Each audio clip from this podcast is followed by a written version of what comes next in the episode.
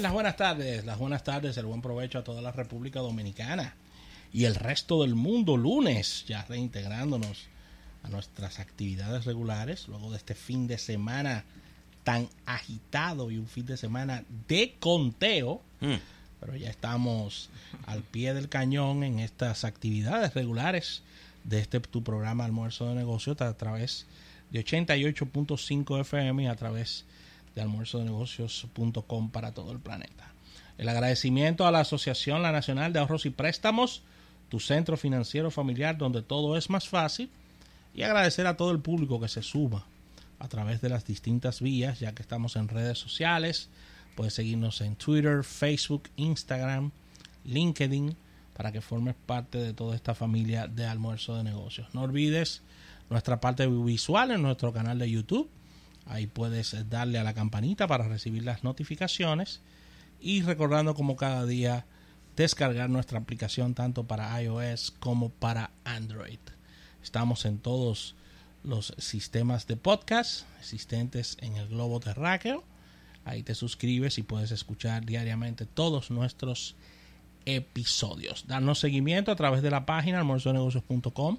Ahí estamos colgando diariamente las más importantes informaciones del mundo de los negocios, tanto en el plano local como internacional. Como cada lunes, Erika Valenzuela, su sección de publicidad, está bien tempranito con nosotros.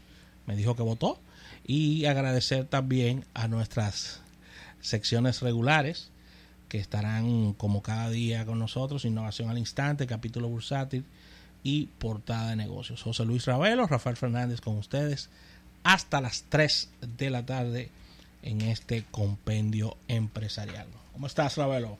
Todo bien, gracias a Dios. Las buenas tardes a todo nuestro público. Que ojalá que a trabajar, ¿eh? sí, que le haya pasado, le haya pasado bien durante este fin de semana. Yo la pasé muy bien, compartiendo con amistades y con jugadores en este Sedimat Golf Cup, un evento que uno se siente doblemente bien porque obviamente uno va y juega el golf, que es el deporte que a uno le gusta, pero también con eso uno está aportando para que se hagan operaciones eh, de corazón a niños.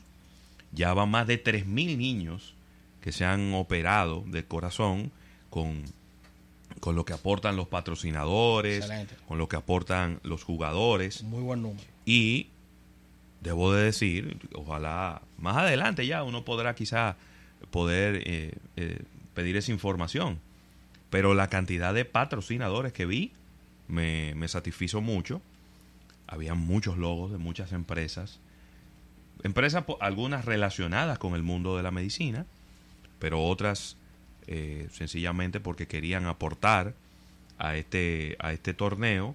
Es decir, que yo pienso que este año puede haberse hecho una recaudación récord, ¿no? Excelente noticia. Así que vamos a ver cómo, cómo terminan esos números, pero muy satisfechos con la organización, con, con el campo. Corales siempre es un excelente lugar para ir a jugar. Con el atractivo para los patrocinadores y para los jugadores, que son dos días. Claro, Tú claro que sí. mayor visión porque tienes dos días. mucha visibilidad, claro mucha que sí. visibilidad. de la- de- Y obviamente el clima eh, en ¿Cómo estaba Corales, el clima? clima en Corales ¿Cómo estaba el clima en Coral? parece como que parecería como que Corales está como algunos 300 o 400 kilómetros más cerca del sol en ese día pero era, Oye, pero un día precioso día. Un día precioso no había una nubecita Es estaba bien. azulito la grama verdecita el campo sumamente eh, bueno en excelentes condiciones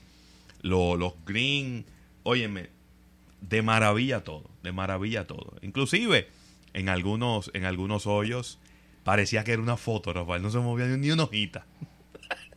Al lado del mar y no se movió una hojita. Y yo, bueno, Bueno, es un excelente día para, pa- es un excelente día para para jugar golf. no si, si lo en el caso, ¿verdad? De los que estábamos, habían unos jugadores que eran eran A, eran categoría A y ellos estaban de pláceme. De pláceme, Sí, porque- porque normalmente cuando tú juegas cerca del mar, hay una brisa cruzada, hay un viento cruzado que te, te le cambia la trayectoria a la bola. Y que eh, tú tienes que calcular, por ejemplo, si tú vas a tirar una bola en contra del viento, son 150 yardas, pero tú no puedes tirar como que va a tirar 150. Tiene que tirar como si fueran 170, porque la brisa te la va a frenar. Entonces, es, todo eso juega un papel Sí, eso es en, el, en el golf. Cuando no hay brisa, eso no es un tema. Eso no es un factor. Y sencillamente la gente juega sabiendo de que ahí hay 120. Ya le voy a tirar 120 porque no hay, no hay brisa, ni a favor, ni en contra, ni cruzada. Pero de verdad, felicidades a los amigos del Sedimat Golf Cup. A la- Alejandro Jovin, excelente la, la organización Muy bien. de este, de este torneo de golf. No me extraña. No, para nada. Tournament Solutions. Lástima que no pude quedarme para el sorteo. Bueno, Porque trofeo sabía ya que no- Bueno, no, me eso, tocaba. eso es pero- más adelante, en otros Claro, además yo sé dónde lo hacen. Cualquier cosa. también. ¿Cómo te va a regalar flores como la muchacha aquella? Bueno, pues yo me puedo, regalar un yo me, un- yo me un- puedo un- mandar hacer- Yo me puedo Es verdad, te puedes mandarse un trofeo. trofeito. y me Regalarte tú mismo. ¿verdad? Claro, eso se llama automotivación. Exactamente. Así que 809-539-8850. En el día de ayer fuimos eh, y vivimos la experiencia de votación de primarias. Muchas oportunidades Ay, sí. para la Junta Central Electoral. Bueno, Muchas cosas que deben de tomar muy en sí, cuenta porque para de cara a las elecciones generales. de cara a las elecciones gene- generales. Y si no se hacen correcciones con relación al timing, persona, voto, Bueno, en el sentido de mucha la... gente se fue de la fila. Sí, Sí, que no yo, yo te voy a decir algo. No tiene sentido de que yo entré y tomé dos minutos frente a la pantalla. Dos minutos. Que lo estaba haciendo con mi calma y estaba como viviendo la experiencia para poder comentar. Y que delante de mí, cuando yo llegué a la fila, habían 25 personas. Yo dije, voy de robo. Claro. Pues 25 personas no es nada. nada. Y yo duré una hora y 15 minutos parado ahí, en esa fila. Entonces no tiene, no tiene sentido. No tiene sentido. Entonces tú decías, bueno, faltan cinco gente. Ya estamos casi adentro, ¿no? Llegaba una persona de más de 70 años de edad y pasaba adelante. Y ese duraba 20 minutos frente a la pantalla. bueno, el que, estaba, ver- el que estaba delante de mí, disculpa Erika, Sí. un joven, jovencito, o sea, totalmente digital, le dio a no votar y ahí mismo se perdió todo. Ya. ¿Ya? Sin querer, haciéndolo rápido, le dio a no votar. Pero, lo, Pero come- eso es lo el- comenté en Twitter. Yo creo que la Junta Central Electoral y los partidos se, se tiraron las responsabilidades de quién tenía que educar en el proceso de votación. Y al final ninguno de los dos lo hizo. Sí, lo que pasa Porque es que tú me vas a decir a mí que poner, yo hice el, el- el proceso, el, el simulacro. El simulacro yo también. Yo hice el simulacro. El simulacro y lo que vimos en la práctica no se parece en no, nada. no, no. Totalmente diferente. No se parece, porque en el simulacro no había foto de nadie. Y cuando, cuando tú ves la foto de la persona, el nombre de la persona, Eso genera otra. eso genera otra sensación completamente diferente. Yo creo que el proceso de educación de estas primarias fue muy deficiente. Pero muy. muy deficiente. La gente está hablando maravilla, la transmisión de los boletines, de las cosas, y yo no creo que haya sido una maravilla. Errores infantiles en el cálculo de un porcentaje. Sí. Una cosa que, que- yo decía, pero ¿cómo es posible que la Junta Central Electoral haya permitido que salgan a la calle unos boletines que ni siquiera el porcentaje bien calculado tiene? Los gráficos no están en orden de mayor a menor, del que, del que, del que sacó más votos y el que sacó menos votos. Gráficas que las estamos viendo en el periódico en el día de hoy, donde hay candidatos que no tienen su porcentaje encima de su, del, del- del- del gráfico de barra. No, Óyeme, no. hace 10 años atrás, le voy a poner un chisme, hace 15 años atrás yo hubiera presentado un gráfico así a un jefe que yo Y te- tenía hasta ahí y me devolvía día. para mi escritorio ahí mismo. Váyase, ese, Posiblemente ese gráfico no es presentable. O era tu último día de trabajo. Probablemente. Ese gráfico no es presentable. Váyase para su escritorio y cuando usted lo tenga listo y cuando usted lo tenga ready, cuando usted lo tenga bien hecho, entonces usted me lo trae y yo lo veo. Porque es un gráfico que no era presentable. ¿Cómo usted me va a enseñar a mí? Ah, bueno, Gonzalo con un porcentaje y su cantidad de votos. Y Leonel con un porcentaje y su cantidad de votos. Y los otros, y los otros candidatos no, no llevan porcentaje también. No. No, y, en, y en algunos casos no llevaban la cantidad de votos, A No, veces no, aparecía no. la cantidad de votos, no aparecía el porcentaje. Y Claro. Muy, y muy ochentosa esa presentación. Sí, también, pero ¿eh? bueno, son cosas muy formales también, porque son unas elecciones. Pero lo que yo quiero decir es, quizá la gente se enfocó en, nunca habíamos visto algo tan rápido. Es decir, la, la, la, la mesa la cerraron a las 4 y a las 4 y 15 estaban, estábamos empezando a ver números. Lo cual también me lleva a otro punto. ¿Cómo tú empiezas a emitir resultados cuando habían gente en la fila votando? Yo de verdad que no lo entiendo eso. Yo creo que la Junta debió haber dicho, bueno, vamos a esperar que todas las mesas cierren y entonces empezamos a emitir los resultados, porque tú puedes cambiarle la intención del voto a una persona cuando tú le muestras una gráfica. Tú le cambias su intención del voto y hoy en día todo el mundo con las redes sociales, y por cierto, que no se suponía que no se podía ir con celulares, y los mismos delegados de los partidos tenían celular en sus mesas. La presidenta de la mesa donde yo fui tenía un celular en la mano. Yo le dije, y no que no se podían los celulares. Y nada más se rió.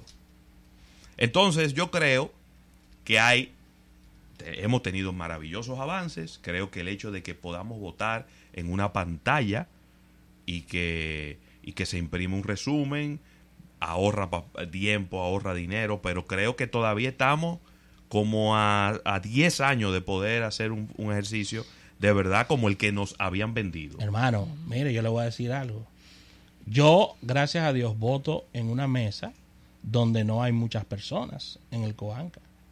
Pero yo no quiero imaginarme en los minas donde hay miles de personas que están votando en una mesa y hay una sola máquina. No quiero imaginarme eso en las elecciones generales. No, bueno, lo que no pasa me lo es quiero que imaginar. También esa fue otra cosa. La Junta asumió, pienso yo, que la cantidad de personas que iban a ir a las primarias iba a ser menor. Al final terminó siendo un 29, 20, un 30% en total del número de la gente que podían ir a votar. Y entonces, por ejemplo, yo, yo voto en el Colegio San Gabriel, donde cada aula es un colegio electoral y lo que había era el edificio más pequeño del colegio era el único que estaba habilitado para votar. Entonces en cada aula habían dos y hasta tres colegios electorales. En cada aula. Calor el calor estaba sabroso ahí. No, yo salí de ahí, tú sabes, rostizado, dándome el sol de la cintura para abajo. Entonces, obviamente en las elecciones generales, en cada aula habrá un colegio electoral y habrá una pantalla. Pero eso va a multiplicar por 3, por 4, por 5 la probabilidad de, errores, de problemas técnicos, de atraso, de todo Son eso una- lo va a multiplicar por 5. Son unas elecciones generales, aunque sean divididas. ¿Me entiendes? Entonces, nada. Eh, la Ahí verdad- están las oportunidades. Yo entiendo que ellos tienen que sentarse. Bueno, Ah, ahí deben, lo primero que tiene que buscar un analista de proceso.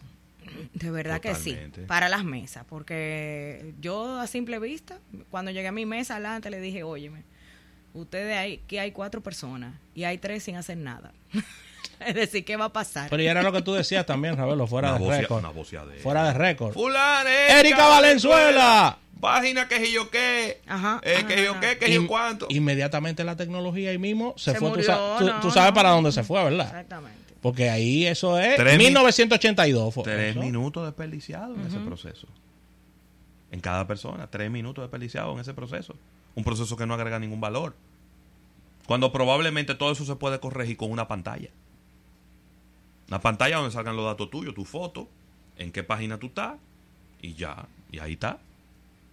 No sé, es decir, yo, de verdad, lo que, el sabor que me ha quedado de estas primarias no fue bueno. No fue bueno. A mí me quedó un sabor agridulce. Y ahora se agrega, después de que termina la noche, que terminan unas elecciones sumamente reñidas Sí. desde el primer Desde hace momento. mucho que no se veía así. Entonces ahora resulta y viene el caso de que ahora hay otro error mucho más grave. Y es que es prácticamente imposible impugnar una mesa. Un colegio electoral, ¿cómo tú lo impugnas? Si tú no sabes lo que está dentro de la urna. ¿Cómo se impugna una mesa? Contamos 10 votos para Rafael, 5 votos para Erika. Pero había uno que estaba, que estaba indeciso. Entonces ese se puso nulo, yo no estoy de acuerdo y yo impugno esa mesa. Pero si lo que, lo que estamos viendo es lo que imprimió la computadora que está conectada a la pantalla, ¿verdad? Sí. ¿Cómo yo sé que eso se corresponde al 100% con lo que está dentro de la urna? No tenemos manera de saberlo. Abriendo la urna, contando los votos y verificando que lo que dijo la máquina es lo mismo que está físicamente. Esa es la única manera. La Entonces, única si, manera. si eso no se hizo en el 80% de la mesa, porque se supone que solo se hizo en el 20%, que fue una, la muestra del 20% que se tomó Sí, aleatorio. aleatorio. Si eso no se hizo en el 80%, hay un 80% de las mesas en donde no, hay, no es posible impugnar. Solamente contar es lo que se puede. No contar nada, no se puede contar nada. Tú no la puedes impugnar. Y si tú no impugnaste la mesa, tú no puedes impugnar el resultado. Porque la ley electoral es muy clara. Es en la mesa de votación, en el colegio electoral, donde se tiene que producir la impugnación. Impugnación. Si tú saliste del colegio electoral y tú no impugnaste esa mesa, Y, firma, y firmaste. ya, tú perdiste. Ahí mismo tú no tienes ninguna posibilidad. Entonces, en el 80% de las mesas de estas primarias que se acaban de terminar ayer, fue imposible impugnar. ¿Cómo tú impugnas? ¿Sobre qué base tú impugnas? Un papel que imprimió una computadora contra una urna que nadie puede abrirla. Entonces tú tienes que creerle obligatoriamente a lo que dice la computadora. Entonces, en el mismo momento en el que uno de los dos candidatos dice, la computadora tiene algo adentro que la hace alterar el resultado, ¿cómo lo podemos verificar? No hay manera de verificarlo. Y ahí está el tranque. Es verdad. Yo no te estoy diciendo ni que es verdad ni que es mentira. No, no, no. Yo no, estoy no. planteando un escenario en donde no hay manera de, de- de tú dar la razón a un lado o al otro. No hay manera. Y ahí, esa se le fue por debajo de las piernas a todos los diputados que lo que van es a cobrar sin trabajar y a dormirse en su curul, a todos los senadores que se han hecho millonarios con el dinero de nosotros y se le fue por, la por debajo de la mesa a la Junta Central Electoral que ayer mostró muy poca diligencia para querer hacer las cosas bien. Mi opinión, José Luis Ravelo. Sí, realmente, en conclusión, si no se corrigen todas estas situaciones, en las elecciones generales vamos a estar votando hasta el jueves. Pero en la fila, ¿eh? No es vot- en la fila votando. fila y con en la camp- a nivel de casa de a nivel campaña. de casa de campaña, porque el proceso fue extremadamente lento. Es decir, en unas primarias, tú veías las filas a las 3 de la tarde, personas diciendo, tengo 6 horas aquí, no he comido, y esto no avanza. Una sola, un- una sola, me- una sola mesa de trabajo para miles y miles de personas. Entonces, un personal cansado ya, mucha tensión, personas queriendo votar. La verdad es que un, un Yo creo que tema. hasta, hasta bien se portó la gente. Sí. Sí, la gente se portó Bien se bien. portó la gente. En otra época, las cua- que nada más hasta las 4 que se vota y, y- son las 3 y 45 No. yo estoy aquí afuera. No, si hubiera estado el viejito vivo. ¿Eh? La El gente, se viejito de la Gómez. la gente se portó hasta bien. Pero bueno, nada, ojalá que puedan limar sus asperezas, ponerse de acuerdo, Y el descubrir, moreno que cuál- sudaba mucho. descubrir el algoritmo y, y- y que se pongan de acuerdo para que podamos seguir adelante con nuestras vidas. Pero la verdad es que al final de la historia nos vendieron un caballo Sí. y nos entregaron un camello. Que dicen Ravelo que el error de él fue que no mandó a quemar el país por las cuatro esquinas.